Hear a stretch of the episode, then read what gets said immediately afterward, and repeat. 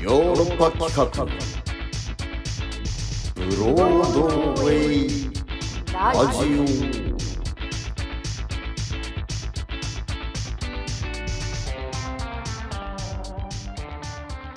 どうもあ私ヨーロッパ企画で俳優をやっております。長野宗則です。そして。同じくヨーロッパ企画の藤谷莉子です。うん。はいえー、えリコちゃんあれ何？はい。ロボット地下アイドルって何？あのーなんかさこの間さ僕週ヨロ週ヨロに出てさ週ヨロねヨーロッパ局のはい。あのーネッ週トラジオね刊ヨーロッパ2。はい。そしてまあヨーロッパ局の過去作品で好きなあそうそ、ーはいうはい。ヨーロッパ局のアンケートで好きな作品と、えっと今まで演じた役で好きな役って何ですか？ってでリコちゃんの答えでさまあ、はいヨーロッパ局で好きな作品は「来てけすけろ時新世界」っていう答えだったんだけど、今まで演じた役でロボットの地下アイドルっていう回答を聞いて、はいはい。えなね何それと思って はいはいはい。その役知らんかったなと思ってそういう、うん、あ役をー演じていたことが。うん、これはでもまあ知らなくて当然といえば当然で。あそうなの？私が大学2年生の時に 出たお芝居の役なんんですよ。はいはいはいはい。うん。えっと秋葉原のちょっとスペース、ギャラリーみたいなところで、中野茂樹プラックスフランケンズっていうはい劇団のお芝居に出す出させてもらったんですけど、もうその時そのもうん。うほぼほぼお金をいただいてお芝居するのが、まあ、初めてぐらいの時で、あでー、まあ、秋葉原の中ででも劇場じゃなくてスペースでやったので楽屋がなくてうん。で地下アイドルのロボットの役だったので、はあはそのちょっとアイドルっぽい格好をしてたんですね、うん。衣装が。でも楽屋がないので、その開演時間までみんな秋葉原の街で待機してなきゃいけなくて、その本物のアイドルの方たちが街ビラ配ってる中こ えー、ううろうろうろうろうろしてたんですへえでもその、結構、うん。うん。まうーんロボットは人間を目指していく人間らしくなりたいって思ってて人間はでもロボッうん。ト、ロボット化？というんですか？ロボットになるの求められててっていううん。ちょっとこう今の世界の縮図のようなそういうなるほど。話でちょっと風刺が効いてるね。うん。そうです。ロボットと人間の違いってなんだろう？みたいな。すごく素敵な話うんだったんですけど、ううん。んうん。それの役がちょっと今でも結構印象深いのでそれを選びました。はいはいはい。はい、はあ。そっか。いやいや確かに。いや気になっていやみみんみんな劇団員のねそうそういろんな、えーとぜひね「週刊ヨーロッパ2」ね聞いてください。あのーまあ、はい。ヨーロッパ服の役者たちがどんな役が好きかとかで。いや際立ってリコちゃんのがもうクエスチョンだったんですよこれ。うん。そうですね作品名とかも言ってなくて、うん。ね。ロボットの未来かっこかいっていう作品でした、2015年ぐらいの作品ですかね。そうなんだね。はい、というわけで KBS 京都 RNC ラジオ CBC ラジオをお聞きの皆様どうぞ今週もよろしくお願いします。お願いいたします、はい。うん。でお便り行ってみましょうかね。はーい。えー、栗ごはんさんからいただきました。長野さん、りこちゃん、こんばんは。栗ごはんです。はい先週は祝名言酒場復活です。前にお便りでリクエストしていたら本当に復活するとツイッターで聞いてから楽しみにしていました。久々の名言酒場に立ち寄るとなんとも初々しいマスターがいらっしゃったではないですか。最初女性の声だったので ママ？スナック？と思いきや太宰治の渋い名言を繰り出してくるなかなか将来有望なマスターでびっくりです 笑われて強くなる いくつになっても心にに掲げたい名言ありがとうございました。マスターまた来るよ。長野さんリコちゃんもまたたまに立ち寄ってくださいね。そして先週もお二人のまったりトーク楽しかったです、リコちゃん自転車を購入されたそうでそうなんです。えヨーロッパ企画の日記にも書かれてましたね、オリーブグリーンの自転車きっとおしゃれなんでしょうね。私も自転車通勤の毎日です。冬の寒い日や雨降りは辛いですが自転車に乗っている時間って無心になれるので行きはウォーミングアップ。帰りはリセットタイムにちょうどいいなって思ってます。リコちゃんもお仕事の行き帰りに自転車タイム楽しんでください。あ暗い帰り道はくれぐれも気をつけてください。ということで、えーそして先週のトークでは私が聞きたかったビギナーにおすすめのグリーン。うん、リコちゃんが質問してくれました。嬉しいやっぱりポトスなんですね。しかし私は過去にポトスをしなびさせた女。しかも私がグリーンを置きたいのは西日しか当たらないキッチン。長野先生ポトスで大丈夫でしょうか？他におすすめのタフなグリーンがあれば教えていただけると嬉しいです。ということでねあの長野さんと中川さんのリーディング劇のことにも触れていただいてましてはい。あの体に気をつけてお過ごしください、あというこありがとうごとですざいます。ありがとうございます、はい。いやー、ありがとうございます。これはちょっとこのグリーンの質問にはなるべくもう僕はね、うんしっかり答えていきたいなと思って。いや、ちょっと今ね、クリゴハンさんびっくりしました。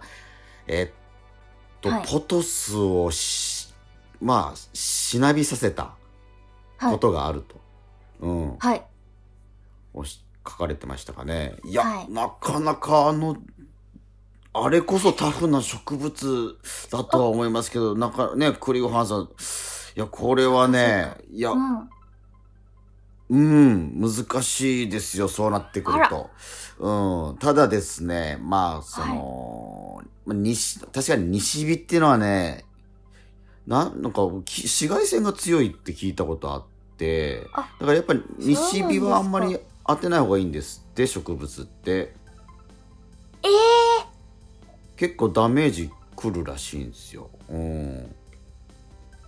そうなんですか？やっぱり朝日がいいらしいですね。う違うんですね紫外線の量がへえあなんかねいやうんいやもっとちゃんと深く調べてないからわかんないんだけどでもなんかちょっと気をつけた方がいいのかもしれない光に関しては。うん、んでまあ、まあ強い植物で言えば、まあ、モンステラは強いですけど、はいはいはでもキッチンに置くにはちょっと大きいんですよ葉っぱが。確かに確かうん。なのでそうそう、でもうちょっと回答が難しいなと思って強い植物、で結局今我が家長野家のキッチンに置いている植物で本当に、はい。まあ、手のひらサイズぐらいかな。鉢は本当にちっちゃい鉢なんですけど、にお手軽ですね。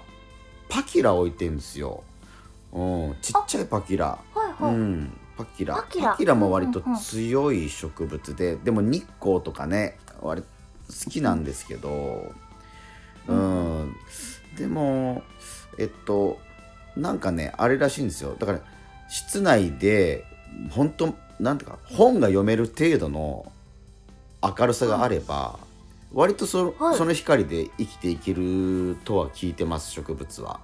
うん、結構じゃあ暗くても大丈夫なんですねそうそう本が読めるっていう。のがわある基準とされてますはいうんこれでも分かりやすいですね。本が読める。うんうん。でしょ？うん。んでえーうちはパキラを育ててるんですけどまあ僕の行きつけの、え栗ごはんさんって京都でしたっけね？どうだったっけな？ね京都だっでしたたらねかね。うん。でしたかね？あの二条のねあの琴葉さんね僕の行きつけはいはいの植園芸植物屋さんあるんですけど、うん。そこでおすすめしてるのが、セラミックソイルっていうあの土土が、あれなんていうのその、まあ、セラミックソイルっていう、はい、えーあれはなん、まあ、土の代わりになるまあ土じゃないんですよ。でも虫が湧かなくてはい。とても、はい。はい。せそう清潔なはい、そういう素材を使った、えー代用土でさらに、えー、と土の下から紐が出ててアルコールランプみたいにね紐が出ててはい。水を、えー入れちょっと入れてで水がなくなったらそのアルコールランプの紐から水を吸ってえ？でそう水がなくなったのが一目瞭然なんですよ。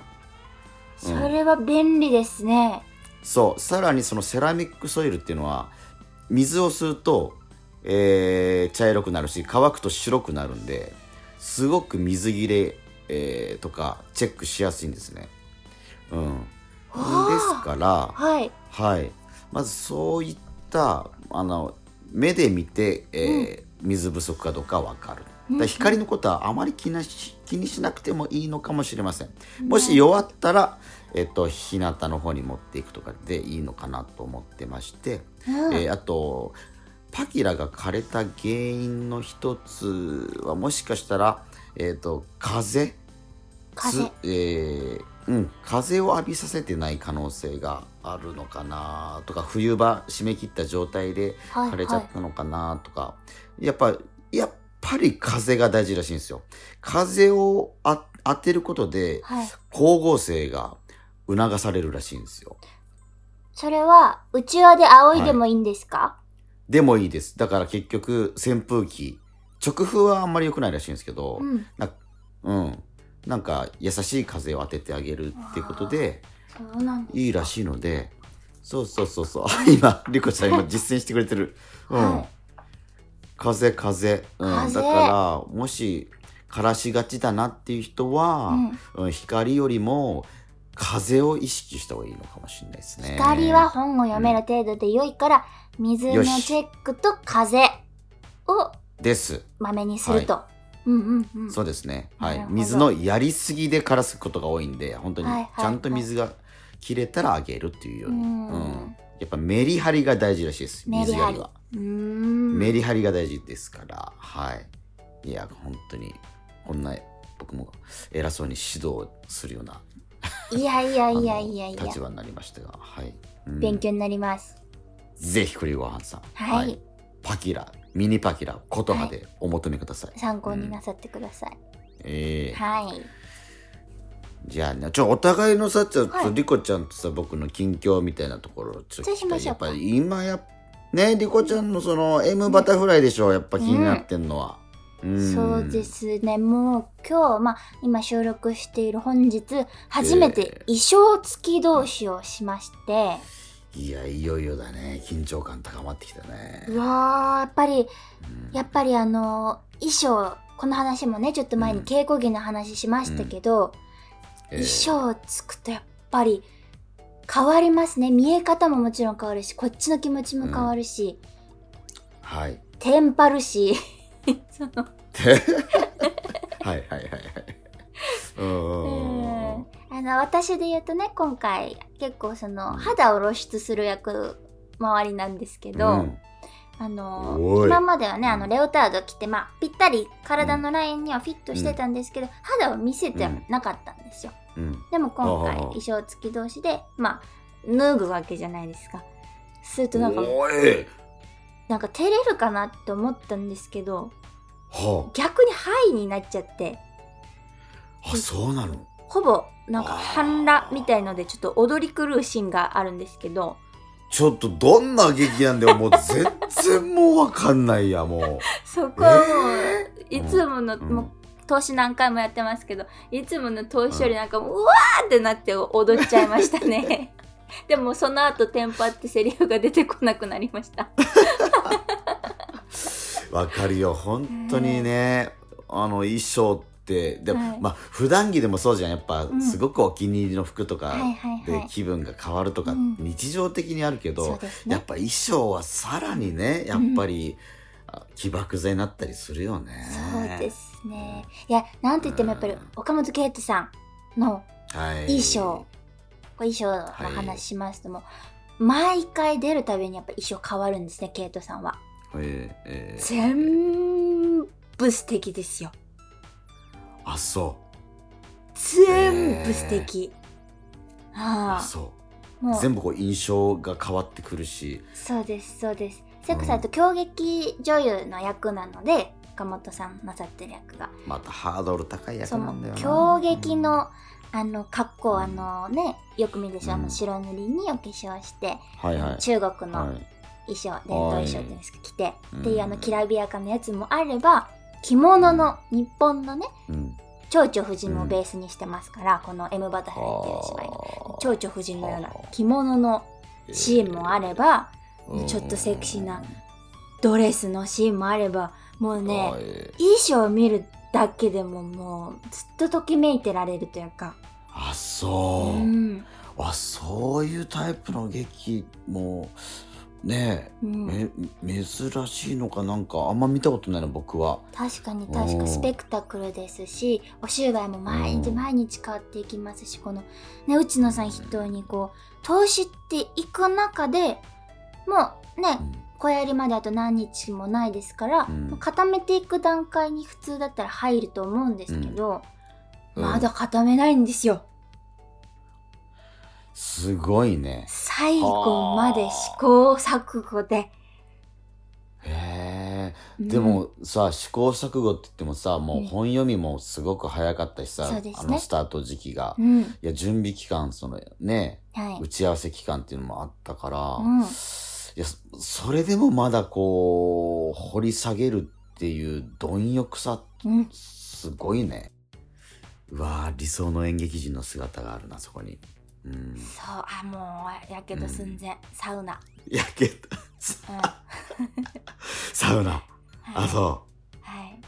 そっか。はい。いやしびれるわそれ。やだな。うん。うわちょっと本番楽しみにしております、い。もうやけどするほど、えーのステージが、はい。えー繰り広げられるのかもしれませんねはい。これはねはい。一方その頃、はい私も演劇づいてままして、まあねあのこの前えー美浜リーディングって言って四日市、四日市の方でねあのリーディング公演させてもらいまして、はい。えーまあまあ今このその録音してるのがまさにうんうん。今日本番やってはい。帰ってきたんです京都にね。お疲れ様でした、本当本番も、いね、やいやいや。うんうんうんうんうん。いやねうん。いやもうこれもさっきさ衣装着てテンパってセリフ飛ぶとかさっきリコちゃん言ったけど、はい。もう僕も本当に この現場ではい、セリフパコーン飛んじゃって、うん、いやリリーディングなんだよ。台本持ってんだよ。そうですよね。だけねほんでまあででもその台本外してうん。長台詞を読むっていうシーンがあったんで、うん。で、そこで、あのーもう、すっごいもうこ、もうこのシーンにかけてるぐらい、もう本当に稽古、もう人生で一番稽古したぐらい稽古したんだけどさ、あーもうリコちゃんにも相談したでしょ、もう僕本当にね長台詞ってどうやって挑めばいいんだみたいな。私、うんなんか何も言えないですけどねもん。うん。いや、いや、もうまさにでも、師匠として、もう教えてもらったことを長僕忠実にやってました。長ゼリ師匠として。結局反復が一番良かったんじゃないです結か局反復いやねその地道にやるっていうね。ううん。ん、そうそうそうそう。うん。でまあそれでもうパニックになってでもこれがそれはリハーサルで起こったんで衣装を初めて着てやった投資稽古でうん。でまあ今日それがね本番の前日やってまあ本番の日に、えーゲネプロもやって本番があったんですけどまあそのどもう朝俺はどうああいうパニック状態にならないようにするにはどうすればいいんだっていうねうん。もうこれメンタルの問題なんですよ。もう覚えてるんですよ、セリフは。ねだけど、そのシーンが、ね、そのシーンが近づいてくることによって、なんかどんどんこう緊張が高まっていって、うん。そう、力んじゃって、大きな声を出した弾みで、パコーンってセリフ飛んで、あ、あわあわ、ああわ、もう、本当にこれ、ならないようにするためにはっていうので、もう本当に、もう台本の、もう、このポイントから、うん、だんだん、えー体の中心丹田をこう、うん、さちゃんと意識して、うん呼吸を整えるとか、うん。うんえーまず呼吸丹田の位置。うん。そして、えーまず目を閉じるっていう、うん。はいは目を閉じるっていうのがもう最終手段。本番中中にですか、本番中に、うん、まあでもそれはもう、えっと、手紙を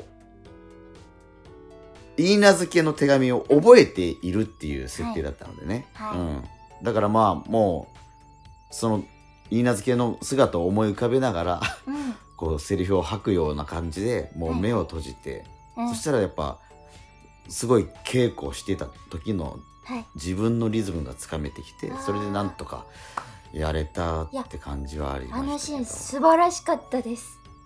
本当に。見てくれたんだね見まアーしたカイブで。私アーカイブですけど、見させていただいて、うん。めちゃくちゃ良かったです、本当に。はいお二人とも本当に素晴らしい。演出もすごい素敵でした、うんうん。中田くん、いや本当にねうん、素晴らしいと思う彼中田歩夢。うん。まずだってもうあのね箱馬を並べたあのセット。あれをはいはい。うん。やっぱりこうまっすぐこう舞台面と平行に置くか、ちょっと斜めに振るか、うん。二択なわけじゃないですか。そうですね。はいはいはいちょっとは振ってね。おしゃれな。かっこいいないおしゃれはまあそね、空間の使い方がね役者としてはいろいろ楽しめますからね、そうすることで、うんいや素敵でしたね、でその朗読劇ってことでね、はい。その本も中田くんが作ってくれて、うん。そのカバーは真っ赤、ううん。ん真っ赤なんです。よ、命の象徴なんですって言ってました中田さんは、燃える血の色ですね。そうですねはい。うん。それをおだからそのリーディングですけども持ってる本に演劇的意味を持たせたいっていううんうんうんうん。中田先生はおっしゃってまして、はい、うん。でまあねそれをまあちょっとその本を渡したりとかあるいはもうもう手放してたりとかそれでうん。僕は中川さんを叩いたりとかなんかいろいろ うん遊んだりしてたんですけど、うん、そうそうそういやでもねあのーもうほんと本番いやアーカイブで気づいたかな？もう本当にさ中川さんもさわーってこうあの死のうとする中川さんを止めるみたいなシーンはいでさ、まあお互いこう止め合うことがあるんですよ、あるんだけどうん。力入りすぎてはい。もう床のさカーペットパンチって言うんだけどさはいはい。パンチが剥がれたんだけどそれは分かった？分かった？わかりましたよ。わかりました そう。そのねアフタートークでも話してらっしゃるあそうかアフタートークで喋ってたか。そうそうそうそうそうそはううん。いい、いややもう。暑いなって思って。アスファルト剥がれたなって思いましたよ。笑いのまあココメディの部分に関してってことなのかな？なんかうん。ヨーロッパ企画流のなんかね笑いの取り方だったりあるけど、まあ、そのの辺はなんか生かされたのかな？いやめちゃくちゃ面白かったです、うん。そうですね。だからまあ本当し、うん、でもシリアスなお芝居とかに飢えてたからね。うん。この20年以上、うん、そこはやっぱ20年も。すごいそうですよ、うん。恵まれないですか？そういう意味では。そういう 戯曲に。うん。役に、うん、恵まれないんでねはい。非常に堪能させていただきましてこちらも。見てくれてありがとうございます。ね本当にたくさんの方見に来てくださってうんありがとうございました、はい。さて。ちょっと。うん。あの酒場に行きたくって、あリコちゃんが誘ってくれるなんて珍しいじゃない？そうです。初めてかもしれませんね、だね。うん。でちょっと行きたいんで行っていいですか、うん、あ行ってみよう。はい。マスター来たで。マスタはい。またちょっとお酒出していいですか？ぜひ。ーうん。ちょっとキッチン借りていいですか？はい。もう藤谷ぐらいになるとキッチン入るっちゃうよもちょっとキッチン入らせていただいて、うんうん。えっと今日の名言ははい。うん。私が、えー去年出演した舞台うん「日本人のへそ」っていうのがありましてえー、その時の台本にねいっぱい名言を書き込んでたわけです私は。えっとそれは台本に書かれてあるんじゃなくてはい、またたえ書き込んでいったの？その名言。私が演出の栗山民也さんの言葉をもうほぼ全部と言ってもいいですね。書き込んだんですけど。うわ。宝だよそりゃ。この中からちょっと名言を一つ、うん。稽古っていうのは役の声を探す時間なんだよ。こちらですいやすごくわかる。これ栗山民也さんのがもういろんうなん。お稽古場でおっしゃる言葉あそうなんだ、はい。あー。でもはい。ある瞬間からもうすごくフィットするうん。時が来るんですよね、うんうんうん稽古してて。ううん。ん、うん。今回のねリーディング公演ってまあうん特にそうかもしれないですよね。やっぱりこう私は三役やるとしても同じ人間がやるのでなんかこう、うん。声を低くしたり高くしたりするっていうことではないと思ってて、私この言葉。なるほどなるほど、はい、うんそういうわけじゃなくてそのうん。まあなんだろうな高い低いとかその声色が変わるとかじゃなくうん。て、うんこの役としして生きた時に出る声みたいなのがはいはいはいを探せっていう意味なのかなって私なりにはうん。思うんですけど。なるほどね、うん。確かに。まあね。うん。確かにこうこ小手先になってしまったりもしますもんね、うんうんうん。なんていうか声色から探すっていうところになると。ううんん、うん、でもなんだろうね。まあいろいろ探っいや本当にもうその役でやってる声が気にならなくなってくる瞬間があるんだよね、なんか。なるほど、うん、なんかそその時掴んだって、うん、いうことかなってなんとなく感覚では思ってんだけど、うんううん。ん確かに、うん。やっぱずっとそう声に違和感を感じているっていう時期は稽古中ありますね。わかります。うん。しかし今週はむちゃくちゃ演劇人みたいな演劇人のラジオになったね。確かにね、こんな週があってもいいのでは、ね、うん。まあ、ここまで演劇演劇したラジオも少ないかもしれないですしね。もしかしたらね。うんうんはい。はいというわけで、マスター、ごめんね、今日は勝手に、あの、入っちゃったけど。いやいや、うん。また来るよ。ありがとうまたお待ちしております。うん。うん。はーい。ありがとうございます。エンディングです。うん。じゃあ、M バタフライの告知お願いしますよ。はい M バタフライ先ほど言ってましたもう稽古真っ只中ですね、えー6月24日東京新国立劇場小劇場を皮切りに、えー大阪福岡名古屋と4都市回りますのでお近くの方はどうかご覧くださいと私のツイッターなどからホームページ飛べますのでぜひチェックしてくださいはーい。では、お便りの宛先もお願いします。はい、いつでもお問いお待ちしております。宛先は全部小文字で europe.broadway.gmail.com ヨーロッパ .broadway.gmail.com です。聞き取れなかった方はヨーロッパ企画で検索してください。はい、えー、けでまた来週もお楽しみにさようなら。